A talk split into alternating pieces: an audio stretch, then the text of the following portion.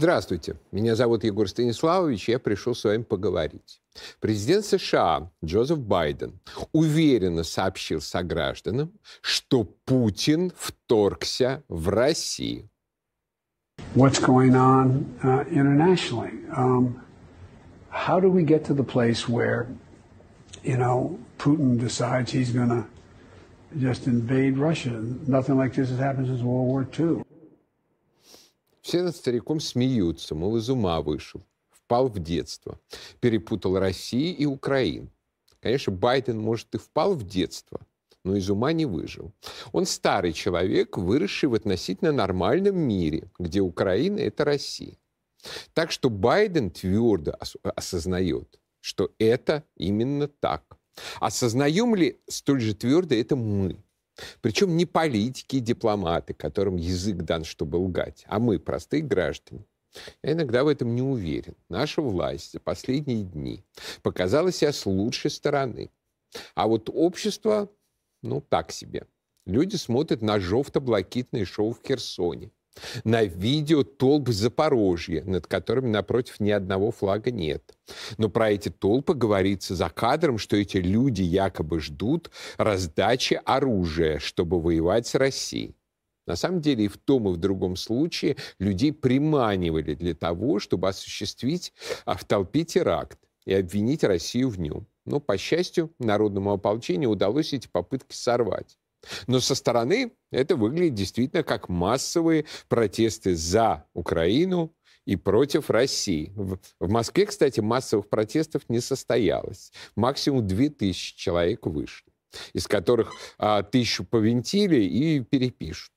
Ну вот, смотрят люди видео на этих украинских активистов, отгоняющих людей от российской гуманитарной помощи, и пошли заплачки. Нам, нас там никто же не ждет.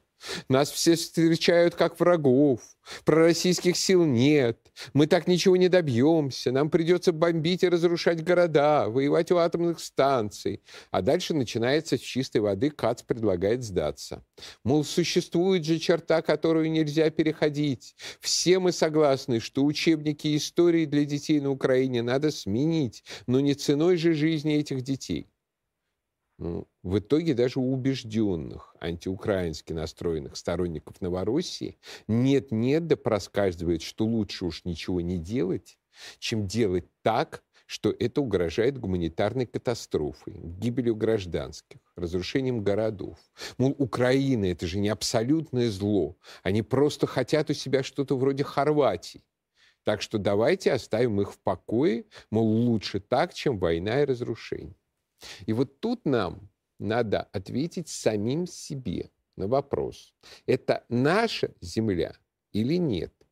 Если наша, то формула «уж лучше пусть останется Украиной» — глупость.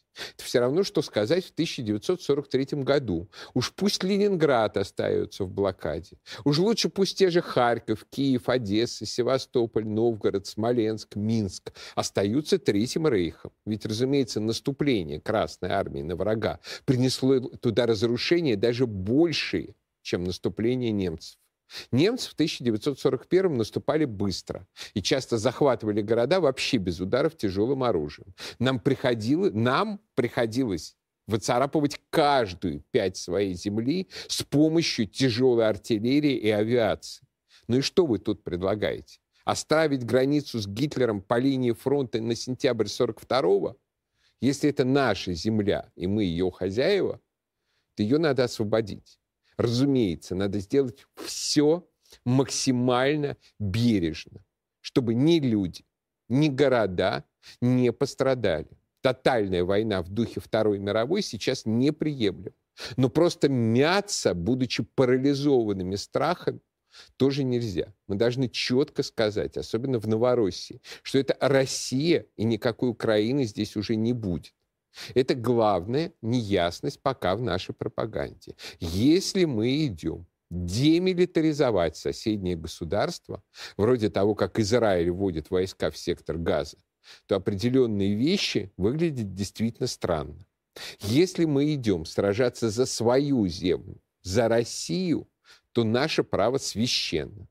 И пора уже нашему агитпропу перестать приседать перед мировым сообществом, которое уже ввело, кажется, все санкции, которые только смогла измыслить изощренная БДСМ-клубами фантазия.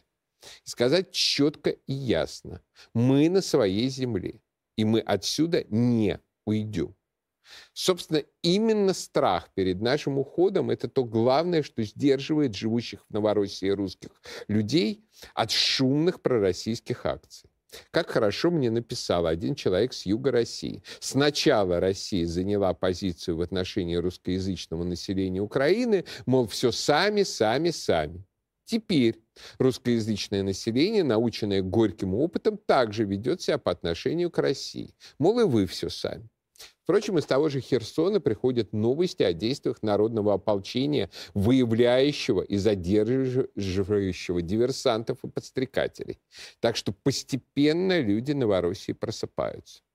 Впрочем, если кто-то считает, что эта земля не совсем наша, то и в этом случае все равно все не так однозначно.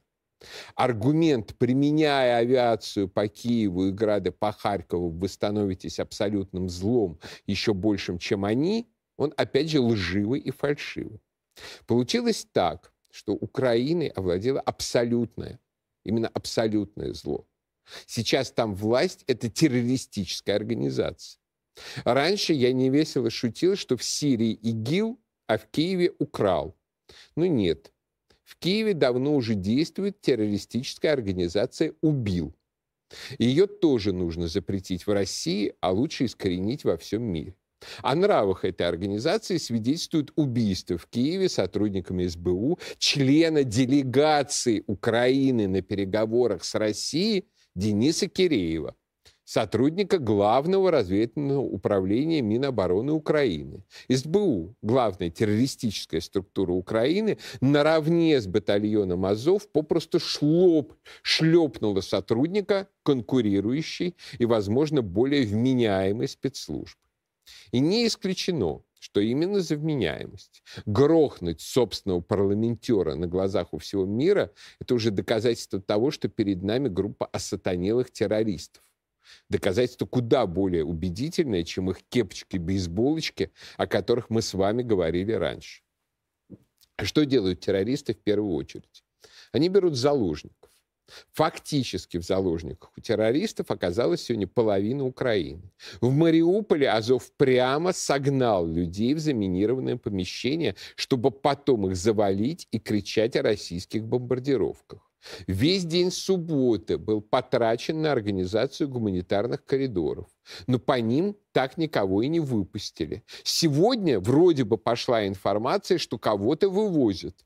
Но на видео опять пустые автобусы. А если они едут, то в Краматорск, который на линии огня, то есть не намного безопаснее, чем Мариуполь. В итоге к вечеру Красный Крест признал, что опять спасти 200 тысяч человек, оказавшихся в заложниках у Азова, не удалось. Характерно, что никаких гуманитарных коридоров в сторону ДНР Украина даже и не пыталась согласовать. Хотя с нашей с вами точки зрения, там именно захваченные в заложники граждане Донецкой республики. Мариуполь в свое время голосовал на референдуме за независимость ДНР. То есть, когда их увозят в сторону Украины, это еще и угон населения. Снова та же русская территория попала в те же условия, что и во время Великой Отечественной войны. В других городах система выпуска из города работает за выкуп. Отдай 10 тысяч долларов, и тебя выпустят из Днепропетровска или из Харькова или из Киева, если, конечно, получив деньги, не пристрелят в спину на прощание. Интернет обошло фото из города Ирпень, западнее Киева. Террористы не пропускают мирных жителей гуманитарным коридором, предоставленным российской армией. С Украины происходит то, что можно было бы назвать чеченизация. Но проявлять неуважение к уважаемой республике России, воины, которые доблестно сражаются сейчас на фронтах этой войны и совершают подвиги за Россию и русское единство, все-таки не хочется. Ичкеризация с Украины происходит. Как только мы начнем воспринимать Зеленского как Масхадова, а батальон Азов как басаевцев, то все становится на свои места. Информация из Мариуполя и в самом деле все больше напоминает Нордост и Беслан. Вот еще появилась информация о том, что большая группировка ВСУ заняла Южноукраинск в Николаевской области, где расположена Южноукраинская АЭС, и намеревается вести операции, прикрываясь АЭС как щитом. Перед нами реально террористическая организация, использующая заложничество, ядерный терроризм, расправляющаяся со своими, со своими прикрывающаяся живыми щитами, глумящаяся над пленными и трупами, зомбирующая своих последователей. Разумеется, оставлять заложников в ее руках нельзя, даже если их освобождение чревато риском и для освободителей, и для них самих. Мы проходили уже эту дилемму и в Нордосте, и в Беслане. Там тоже Путина, та самая Демшиза, которая сейчас громче всех скачет за Украину, обвиняла в гибели заложников. И там, и тут нормальным людям понятно, что альтернативы не было. И как раз откладывание операции вело к увеличению, а не уменьшению жертв. Помни Нордост и не ошибешься, что делать в Волновахе. Именно в Волновахе, прикрывая собой эвакуацию мирных жителей, погиб герой ДНР Владимир Жога, позывной Воха, командир батальона «Спарта», сменивший в 2017 году на этом посту легендарного Моторолу. Совсем еще молодой парень из Славянска. В апреле 2014 года он присоединился к вошедшим в город стрелковцам. Первые дни стоял на постах с дубинкой в руках. Восемь лет жизни в сражениях и героическая смерть. Воин Владимир присоединился к небесному воинству, где уже стоят рядом его товарищи. Воин Арсений Моторола, воин Михаил Гиви, воин Алексей Мозговой и многие другие. А на земле тем, кто его убил, не, от расплаты не уйти. Расплаты не за войну, а за преступление против мирных людей, захваченных в заложниках. О том, как истекает кровью сегодняшняя волноваха, несколько коротких видео от наших коллег, работающих на Донбассе. Вот такая мрачная, туманная атмосфера царила в Волновахе сегодня перед началом зачистки.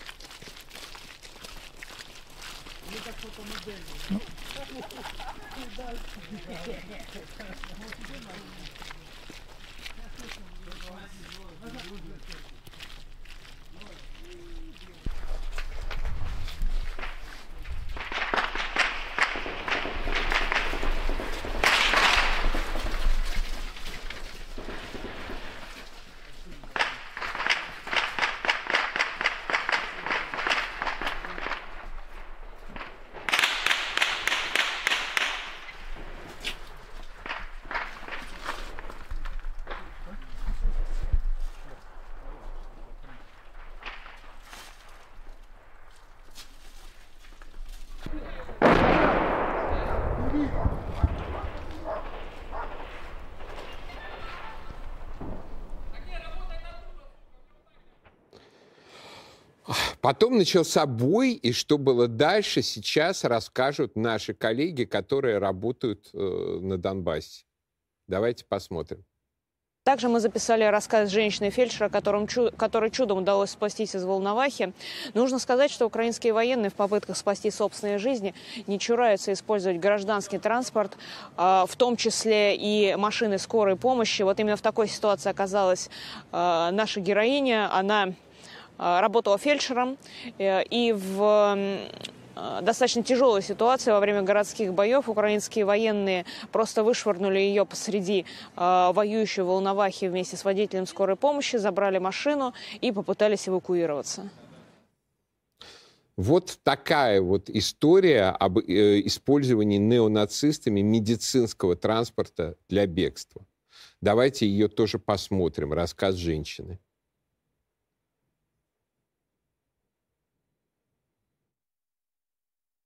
Ну, выезжали за цивильными людьми, за ранеными. Они стреляли, В даже смысле, скорые. Скорые стреляли, да? Конечно. Начали вывозить, когда был вот этот обстрел, было много раненых, да? Нет, началось, когда это все, 26-го, что ли. Да, я в ночь была 26-го, 27-го я с ночи была. Мгм. Ну все, потом в катакомбу я попала туда. Под обстрел, да, вы попали? Ну да, я ж потом сидела в МЧС. А вот вчера, да, вчера сказали МЧСовцы, бегите куда хотите. Вот тут мы сумку возьми себе на руки. Вообще Сумку. скорая была. Вот ту с черную. Ну и мы еле пешком дошли, всю дорогу молила. Так а что произошло? Вот вы на скорую, да, Ну пришли? стрельба, ну как, как ты. И вы пытались выехать, да? Мы хотели пешком дойти, слава богу, вчера дошли. Вдвоем с водителем. А там, когда эвакуировали детей, А на там двух это где? скорых, Просто чтобы я Ну, с Волновахи. А, с Волновахи. Возили, да, детей, женщин, малых детей в катакомбах сидели. А, вы с Волновахи, правильно все это? Вы с Конечно, Волновахи я выезжали. сюда, да. И вы собирались ехать на скорой, да? Я не собиралась ехать, детей и женщин возили. С этого, с Волновахи, с катакомб. Вот. А там по пути забрали. Забрали машины наши, все, люди пошли.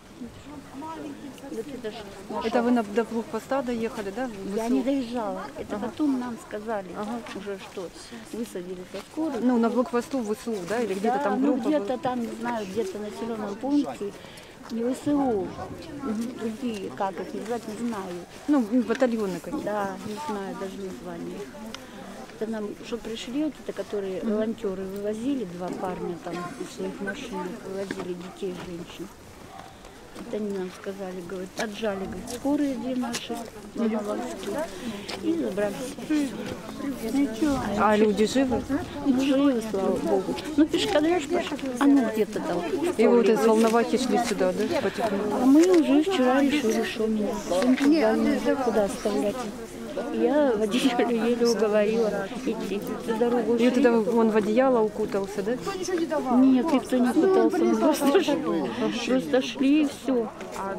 И сколько вы времени шли? Я не знаю еще, эти бригады ваши выезжали из Донского, нам встретили, спрашивали, где они там стоят, кто стоит. Водитель рассказал. Больше ничего не И сколько вы по времени шли? Ну, мы, наверное, полдевятого вышли, но нас до Карловки подвезли.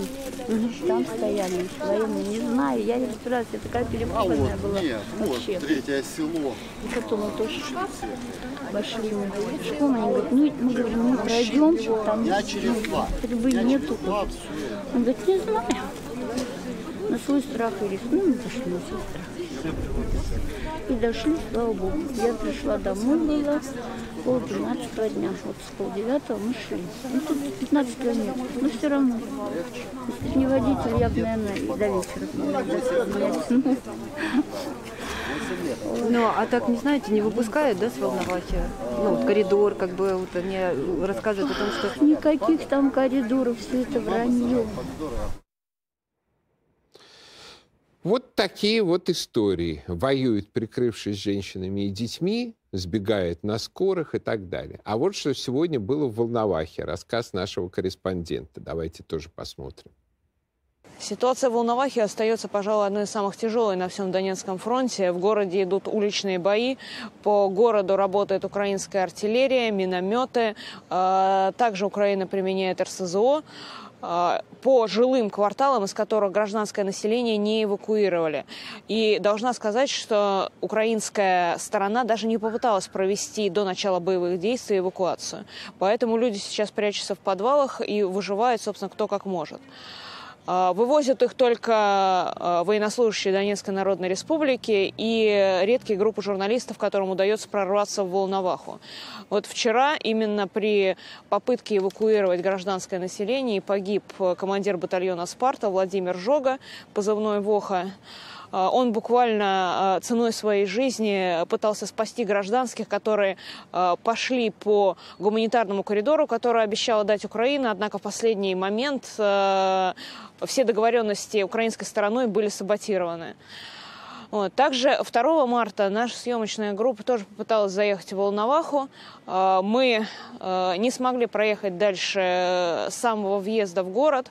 А, И ребята, ребята со Спарты проводили нас в один из подвалов, где находились э, гражданские люди. Сначала их было четверо, и после в этот же подвал э, смогли эвакуировать еще очень большую семью. Там было 8 детей, трое взрослых. А, Они рассказали, они рассказали нам о том, что э, во время уже боевых действий отец одного из, ну, отец семейства попытался выбежать из подвала, в котором они находились, и э, снаряд, э, снаряд прилетел в дом, и он так и остался лежать под завалами, он погиб буквально на глазах своей семьи, и они не, до сих пор не могут ни э, вытащить его, ни похоронить по-человечески. Ситуация в Волновахе уже э, ее можно смело описать как гуманитарную катастрофу, поскольку в городе нет ни воды, ни света, э, ни тепла. Люди вынуждены, опять же, ютиться в подвалах. Э, Наши военные как могут помогают им и э, продуктами, и медикаментами. Вот. Нам 2 марта удалось вывести в общей сложности 12 человек, из которых 8 детей. Э, Кого-то из них мы определили к родственникам на территории Донецкой Народной Республики. А Также нам помогли э, люди из, аппара- из аппарата Дарьи Морозовой. Они разместили их в общежитии. Вот, нам пришлось вывозить их под э, ударами артиллерии, минометов и, э, РСЗО. Э, Ребята из Спарты, э, собственно, как могли, прикрывали нас, прикрывали гражданских, и только благодаря им нам удалось, собственно, эвакуировать этих людей. Вот несмотря на весь этот ужас, там, где люди уже освобождены, выясняется, что они очень нашим рады, они очень их ждали. Вот монолог обычной донбасской женщины, которая наконец-то дождалась освободителя.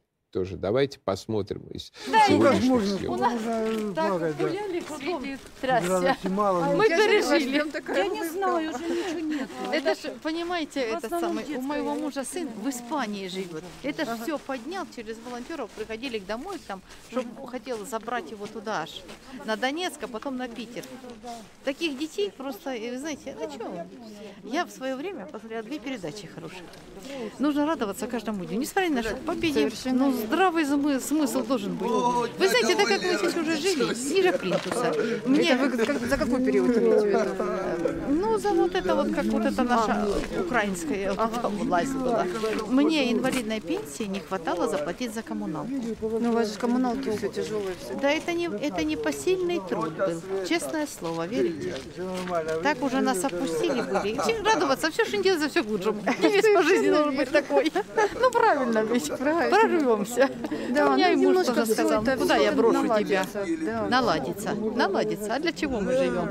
Чтобы наладилось все. Да, этот период просто пережить. Переживем, переживем. Просто немножко, как бы, знаете, вот э, сложно то, что мы попали, вот, ну, мне мужу 70, мне вот 59, да еще инвалид по себе. Ну ничего, не унываем. Куда я поеду? Никуда я не поеду. У нас там родительский дом, там у нас немец, овчарка живет. Я брошу собаку, я не брошу ее.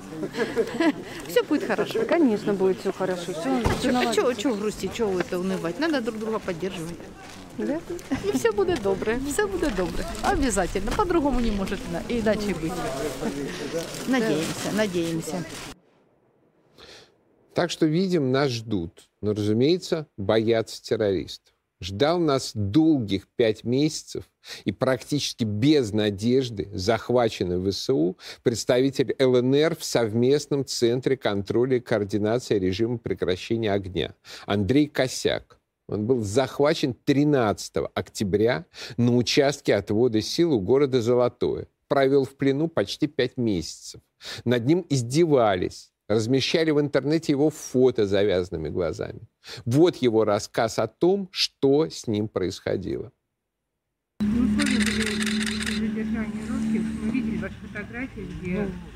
Условия были, конечно, жесткие.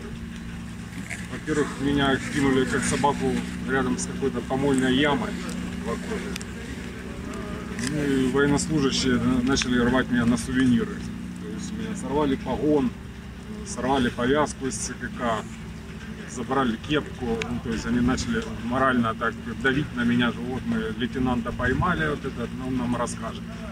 Ну и мне тогда на телевидении, как я не знал даже, что меня тогда снимают, пришлось э, вводить их в заблуждение, чтобы как-то отвлечь. Я начал чушь пороть, что это я вообще на костюмированной вечеринке, ну такое, чтобы сбить их просто с толка, как-то отвлечь от дальнейших побоев, издевательств. Слава богу, русский воин дождался своих и освобождения. Ну а на, на санкционном фронте страны НАТО нанесли по России практически самый сильный удар из возможных заявили о прекращении работы в России платежные системы Visa и MasterCard. Должно было выглядеть как ядерный удар, но не рассчитали со временем. Решение платежных систем было обнародовано ночью, когда почти все спали. А к тому моменту, как граждане России проснулись, уже появились разъяснения, что в России все карты работать будут по-прежнему через национальную платежную систему. Карты, выпущенные как Visa, так и MasterCard, прослужат до окончания своего срока, а потом будут перевыпущены как МИР. Мало того, за границей, в тех странах, где работает МИР, по-прежнему все будет доступно. То есть получается, что максимальный удар Запад нанес по антирусской иммиграции, разбежавшейся по Европам и Америкам из Москвы, чтобы продолжать пропаганду против России. Такой конкретный friendly fire, идущий рука об руку с мерами Роскомнадзора, ограничивающего пропаганду этих же сил на информационном фронте.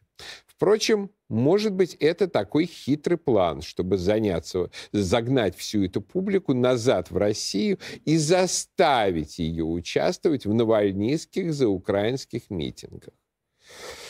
А... Пока численность этих митингов убогая. Например, во Владивостоке пришло 30 человек. Ну, вот и этого много. Надо каждого взять на карандаш, а потом усадить, смотреть видео издевательств террористов над мирными жителями, над пленными и так далее. Может быть, после этого некоторые протрезвеют. Но все-таки по поводу а, визы и мастер-карт есть вопросы. Вот, например, Антон Вячеславович Красовский задает вопрос. Почему мы за все эти 8 лет не обеспечили работу карты МИР в 180 странах? И почему теперь должны от одних транснациональных монополистов уходить к другим, а именно к китайской Union Pay? которая еще неизвестно, в какой степени она нас примет. Почему сейчас вот прекратит работать Яндекс Такси по Apple Pay, потому что Apple Pay э, с отключением визы действительно, скорее всего, пока-пока. А у на, а карты МИР э, ни Яндекс Такси, ни другие службы такси до сих пор не принимают. То есть очень хорошо, что по сравнению с 2014 годом, когда, видимо, этот удар был бы настоящим я, ядерным ударом, ситуация изменилась, и мы таки создали национальную платежную систему, но вопрос, почему на этом пути сделано так мало. Еще новости антисанкционной войны. Владимир Путин подписал указ, согласно которому страны, объявившие нам санкции, э, санкции, выплаты по государственному долгу России будут получать в рублях. Простите, уважаемый Владимир Владимирович, считаю это неверным решением. Страны, объявившие нам санкции, должны получать выплаты по государственному долгу России исключительно в наличных гривнах. И никак иначе. Как будут развиваться события в ближайшее время, однозначно сказать трудно. Могу процитировать так называемый инсайт одного из украинских телеграм-каналов. По оценкам западной разведки, Россия ввела в Украину контингент в 150 тысяч человек и 40 тысяч техники, которую поддерживает авиация в тысячу единиц. Вторая стадия операции так и не началась, так как Кремль рассчитывает заключить Минск-3. Если в понедельник не будет подписан договор, то ожидается активная фаза. Именно с этим связано затишье на фронте и перегруппировка войск, которые сосредоточат свой удар на трех направлениях – Одесса, Киев и окончательное окружение Восточного фронта. Конец цитаты. Ну, не совсем понятно, о каком Минске-3 может идти речь в данной ситуации. Уважаемый товарищ Гитлер, подпишите, пожалуйста, бумажку, что вы признаете Крым частью России и не будете разрабатывать атомную бомбу. Так что ли? Каждым своим действием украинское руководство, ведением террористической войны, и Запад безумными и лишенными уже всякой адекватности санкциями приближают тот момент, когда ни о каком сохранении существования Украины как квази-независимого государства речь уже идти не будет. Но изначально, на мой взгляд, не должно было бы идти если рассуждать в логике русской идеи и русских национальных интересов. Но до сих пор сообразовывались с логикой реальной политики. Но западные санкции фактически отключают реальную политику. Действия киевских террористов отключают реальную политику. Очевидно, что мир может принести только скорейшее достижение самых решительных целей. Тем более, что и впрямь мы имеем дело не с другим народом, и не просто с сепаратистами, а с метафизическим злом. Об этом напомнил сегодня в своей проповеди святейший патриарх Кирилл, подчеркнувший, что Донбасс 8 лет страдает именно за несогласие с мировым злом. Слово патриарха внесло полную ясность в то, на чьей стороне русская церковь. Слишком долго длилось смущающее русских православных людей молчание, традиция которого заложилась, к сожалению, еще в 2014 году, когда резкими высказываниями в Москве боялись повредить православным московского патриархата, особенно на Западной Украине. Все знали, что думает патриарх на самом деле и за что молится. Но молчали. И сложилась абсурдная ситуация. На Украине, в УПЦ Московского Патриархата. Рядом агитировали за АТО, собирали на нее деньги, устраивали молебны, поддерживали на уровне священников и епископата. А при этом русским, сражавшимся за Русь православную, приходилось делать это, как бы так сказать, в частном порядке. Вот наказанием Божьим за это, за это стал раскол, устроенный в 2018 году натовским Константинопольским патриархатом и так называемыми филаретовцами, епифаньевцами. Ну и после этого мы по-прежнему молчали. Наконец, после начала спецоперации России настало полное осатанение. Один из архиереев УПЦ прекратил поминовение патриарха. В Луганскую еще раз подчеркну, в Луганскую епархию пришло указание священникам молиться за победу православной богохранимой Украины, мама родная, за победу над ее супостатами.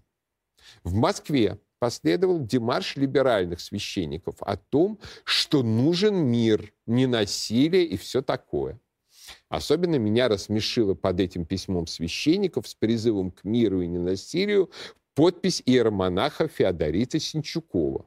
который в 2014 году опубликовал полное некрофильского сладострастия письмо о том, как ему хочется меня убить. Цитирую.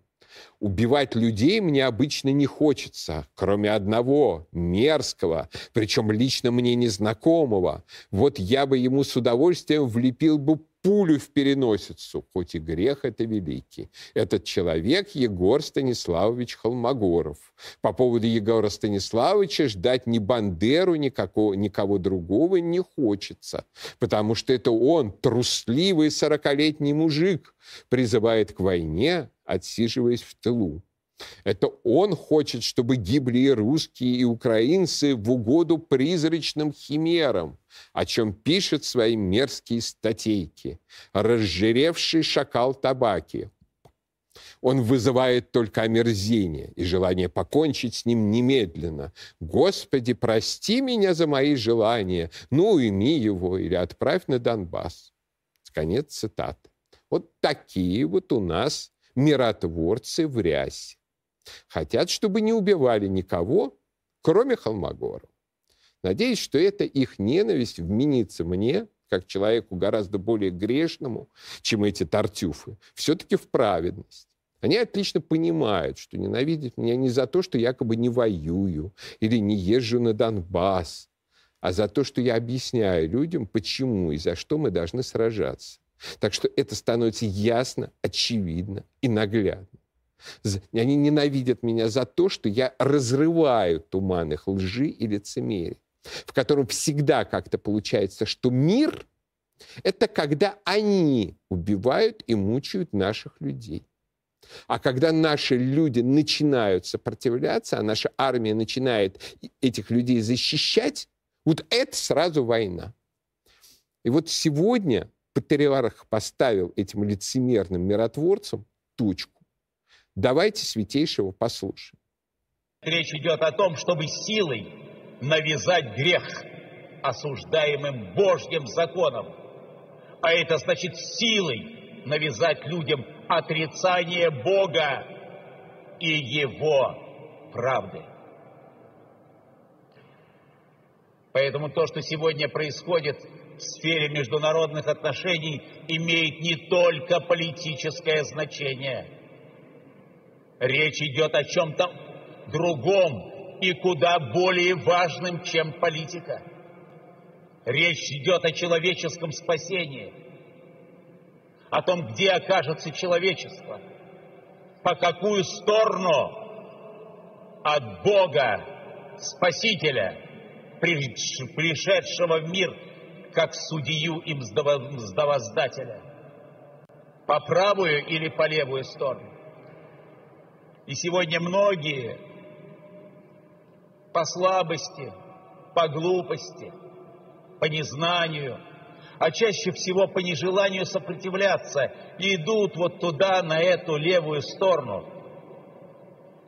И вот все то, что связано с этим оправданием греха, осужденного Библией, все это является сегодня тестом на нашу верность Господу и на нашу способность исповедовать веру Спасителя нашего.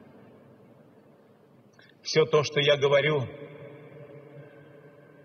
имеет не просто какое-то теоретическое значение и не только просто духовный смысл. Ведь вокруг этой темы сегодня идет реальная война –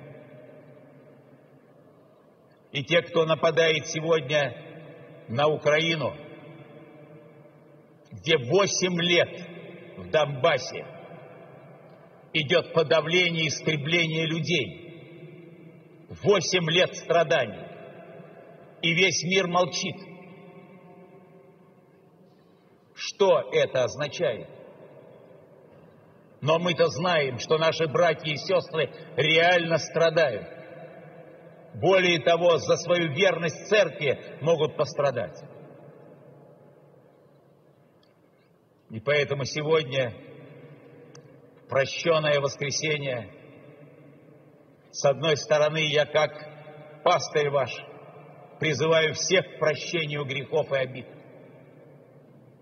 В том числе и там, где это сделать очень тяжело, там, где люди воюют друг с другом. Но прощение без справедливости есть капитуляция и слабость. Поэтому прощение должно сопровождаться непременным сохранением за собой права стоять на стороне света, на стороне Божьей правды, на стороне божественных заповедей, на стороне того, что открывает нам свет Христов, Его Слово, Его Евангелие, Его величайшие заветы, данные роду человечеству. Все сказанное свидетельствует о том, что мы вступили в борьбу, которая имеет не физическое, а метафизическое значение. Я знаю, как, к сожалению, православные люди верующие в этой войне, избирая путь наименьшего сопротивления, не размышляют о всем о том, о чем мы сегодня с вами размышляем, а идут покорно по тому пути, который им указывают сильные мира сего. Мы никого не осуждаем, мы никого не приглашаем зайти на крест. Мы просто самим себе говорим, мы будем верны Слову Божьему, мы будем верны Его закону, мы будем верны закону любви и справедливости. И если будем видеть нарушение этого закона, никогда не смиримся с теми, кто этот закон разрушает, в том числе и стирая грань между святостью и грехом, а тем более с теми, кто пропагандирует грех как образец или как одну из моделей человеческого поведения. Сегодня наши братья на Донбассе, православные люди, несомненно, страдают. И мы не можем не быть с ними в молитве, в первую очередь. Нужно молиться о тех людях, чтобы Господь помог им сохранить веру православную, не поддаться искушениям и соблазнам. Одновременно мы должны молиться о том, чтобы как можно быстрее наступил мир, чтобы перестала литься кровь наших братьев и сестер, чтобы Господь преклонил милость свою к многострадальной Донбасской земли, восемь лет несущей на себе эту скорбную печать порождаемый человеческим грехом и ненавистью. Аминь.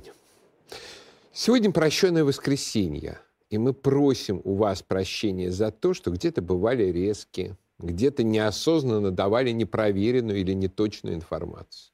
Но я уверен, что все эти дни мы работали для правды.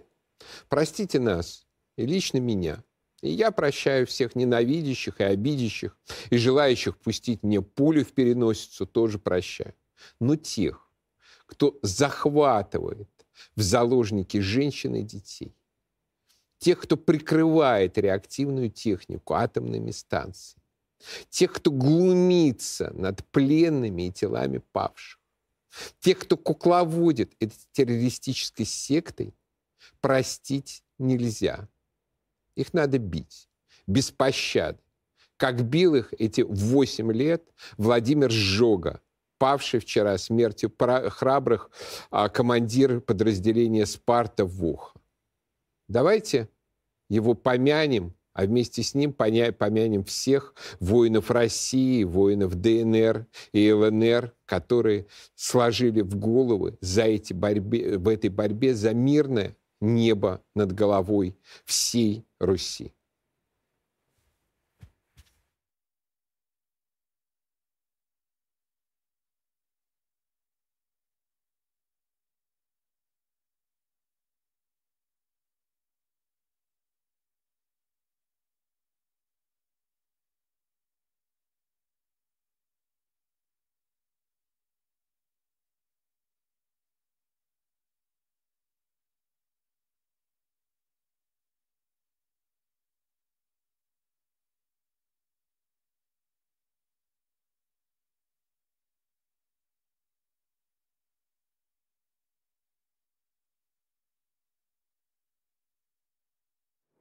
А сейчас я готов ответить на ваши вопросы. И вопросов сегодня немало, даже не знаю, как мы все успеем, постараюсь а, коротко.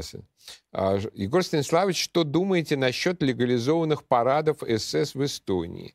Ну, я всегда предупреждаю эстонцев и вообще прибалтов, что они зря надеются на безнаказанность за границами НАТО, как бы НАТО будет слабеть, американская мировая гегемония будет слабеть. А на самом деле разумные американцы рассматривают Эстонию, как хорошо в свое время сказал Ньют Грингрич, как пригород Санкт-Петербурга.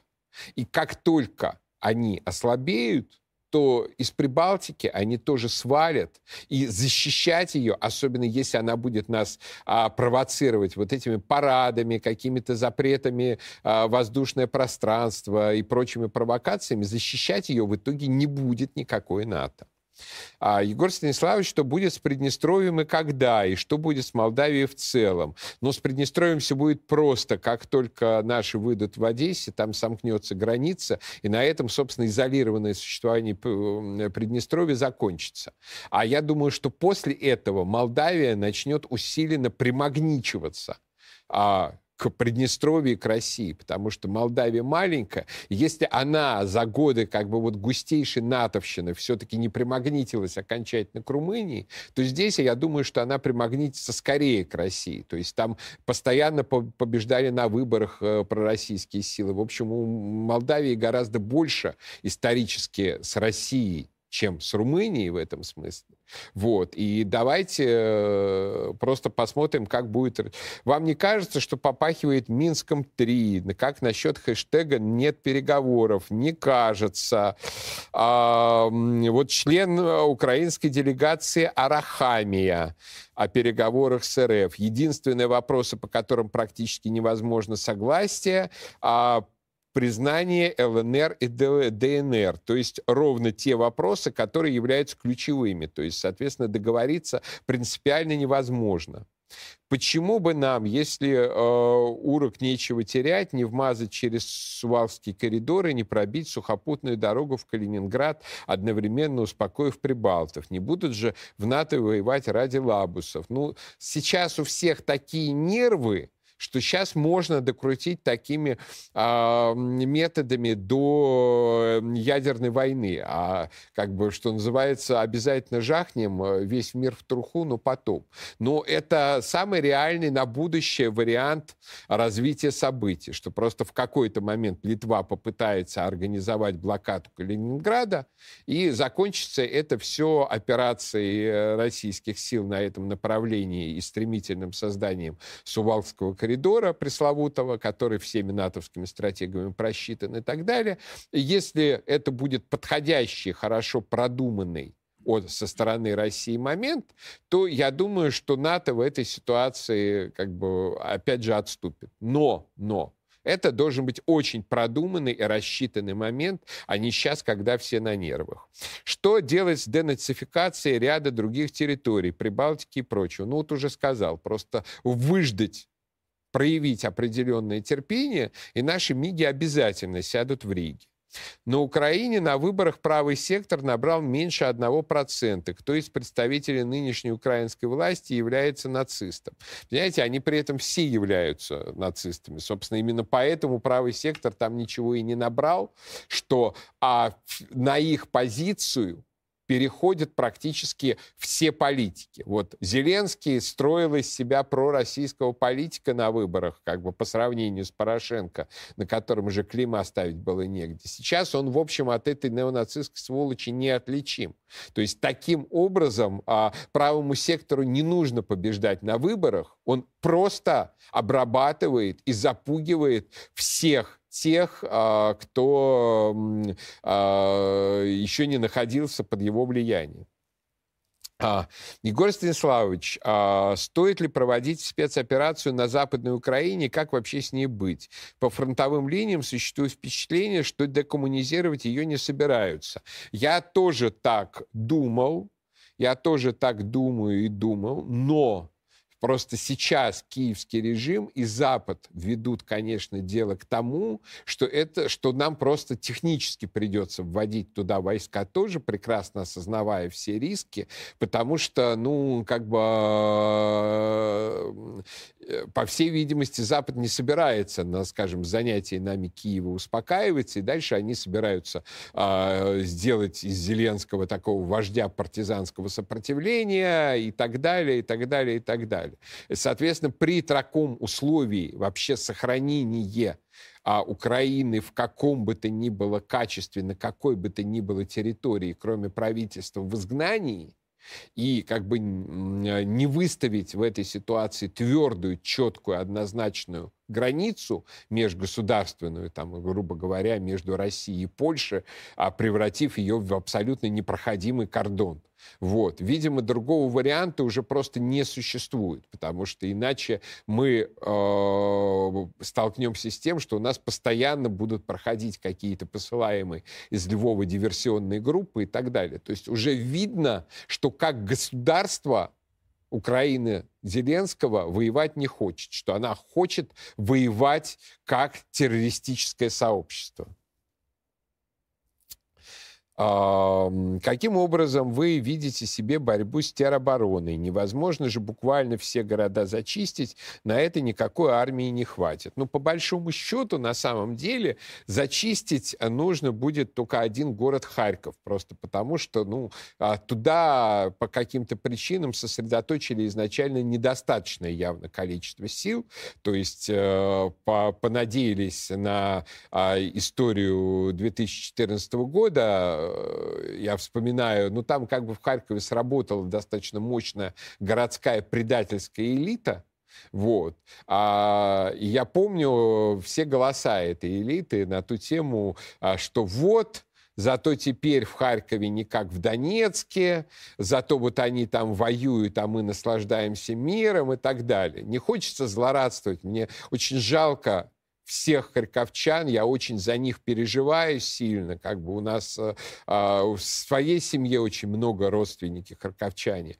вот, но, но, вот сейчас вот мы наблюдаем последствия вот этого, как хорошо, что в Харькове не как в Донецке. В Харькове теперь действительно не как в Донецке.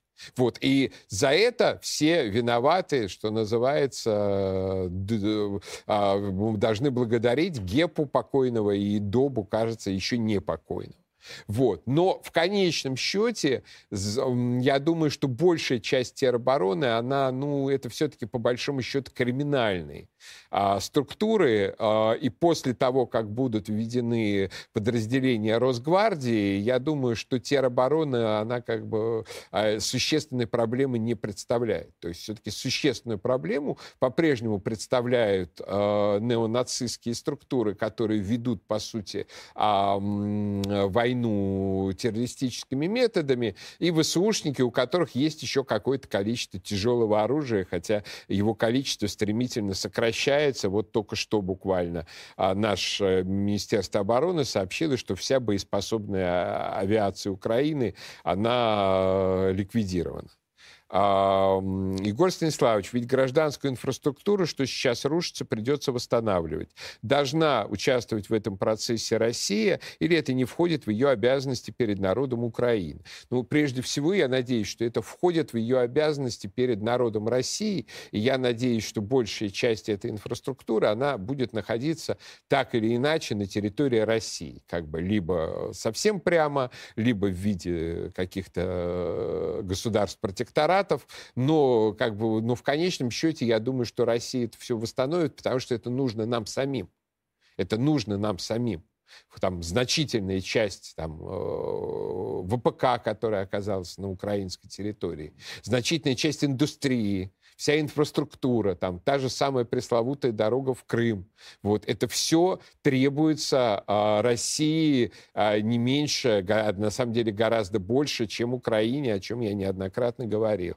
А, Егор Станиславович, можете посоветовать книгу по военным тактике и стратегии? Ну, я бы во всех случаях начинал бы а, с, а, со Свечина Значит, прочтите книги Свечина а, э, «Стратегия, эволюция военного искусства» и какие-то базовые вещи вы начнете понимать, я думаю, гораздо лучше, чем вы понимали до. Вот начинайте со Свечина, прямо вот сто процентов не ошибетесь. А, вы не, не опасаетесь серьезного закручивания гаек в стране затыканием ртов всем, кроме приближенных к власти? Ну, на какой-то период опасаюсь, и мне тоже конечно, не очень нравятся некоторые дискурсивные а, ходы. Например, когда у нас начинают а, в государственных СМИ употреблять, что мы воюем с националистами, забывая уточнить, что с украинскими. И, соответственно, я, русский националист, как бы в этой логике оказываюсь, э, что называется, чуть ли не тем, с кем э, воюют. Вот. Это все не очень хорошо, и это все исторически не очень красиво, потому что была только одна война в истории, где националистами именовали как бы прямо одну из сторон противостояния. Это э, гражданская война в Испании. И, как вы помните, а, там националисты победили. Поэтому вот давайте не надо, не будем употреблять термин националисты как синоним для украинских а, террористов-сепаратистов.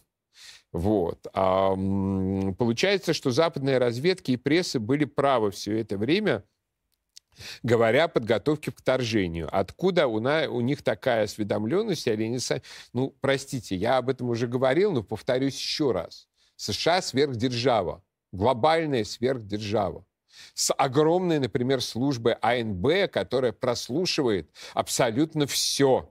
Что называется, они сейчас могут нас с вами не на Ютубе смотреть, а вот как бы прослушивать абсолютно все, о чем мы с вами говорим, включая наши технические реплики в студии. То есть понятное дело, что они обладали достаточно серьезной информацией, и они решили эту информацию использовать использовать, скажем, в дипломатической игре против России, использовать для ее сдерживания, мол, мы видим ваше приготовление и так далее. Но просто, а, когда Путин принимает решение, его свернуть не может абсолютно ничто. Он это наглядно совершенно доказал в истории с самолетом в 2014 году. Специально подготовили изощреннейшую же провокацию именно со стопроцентной уверенностью в том, что после этого Путин закроет глаза, убежит убежит и оставит э, ДНР э, без помощи. Как бы. А Путин просто все осталось по-прежнему, включая то, что украинская авиация не летала все эти годы над Донбассом. То есть по-прежнему остались даже российские гарантии а, обеспечения ПВО. То есть отсюда понятно совершенно, что когда Путин что-то решил, он уже доделает это до конца. И это, видимо, то, на чем э, вот все это западное давление, ах, вы хотите напасть на Украину, оно провалилось. Они а, рассчитывали на то, что как бы будет как э, это самое э, в прятках, типа, и вот я тебя увидел, значит, ты проиграл, а оказалось ничего подобного. Почему в Мелитополе до сих пор висят желто-синие тряпочки, и террористы мешают раздаче гуманитарки? Ну, грубо говоря, потому что не подвезли еще в достаточных количествах тыловые подразделения. Но я какое-то видел уже сегодня видео, даже хотел его вставить э, в передачу, но оно вертикальное. А как снимают как раз украинский флаг в Мелитополе с э, местного отделения МВД а, и э, вешают табличку а, «Ингушка Ингушское региональное управление Росгвардии, что меня особенно насмешило. Да, Зеленский действительно свалил из Украины. Ну, трудно сказать. А, вот. Ну, конечно, если он не свалил из Киева, допустим, то он, конечно, в этом смысле самоубийца, а, а на самоубийцу он не похож. Вот. Ну, вот такие вот на сегодня дела. А мы будем следить за развитием событий. Впереди два дня выходных. Отдыхайте, мы тоже отдохнем. Без чрезвычайных поводов мы выходить в эфир не будем, а потом вернемся с новыми стримами. А пока я прощаюсь, но наш разговор не кончен.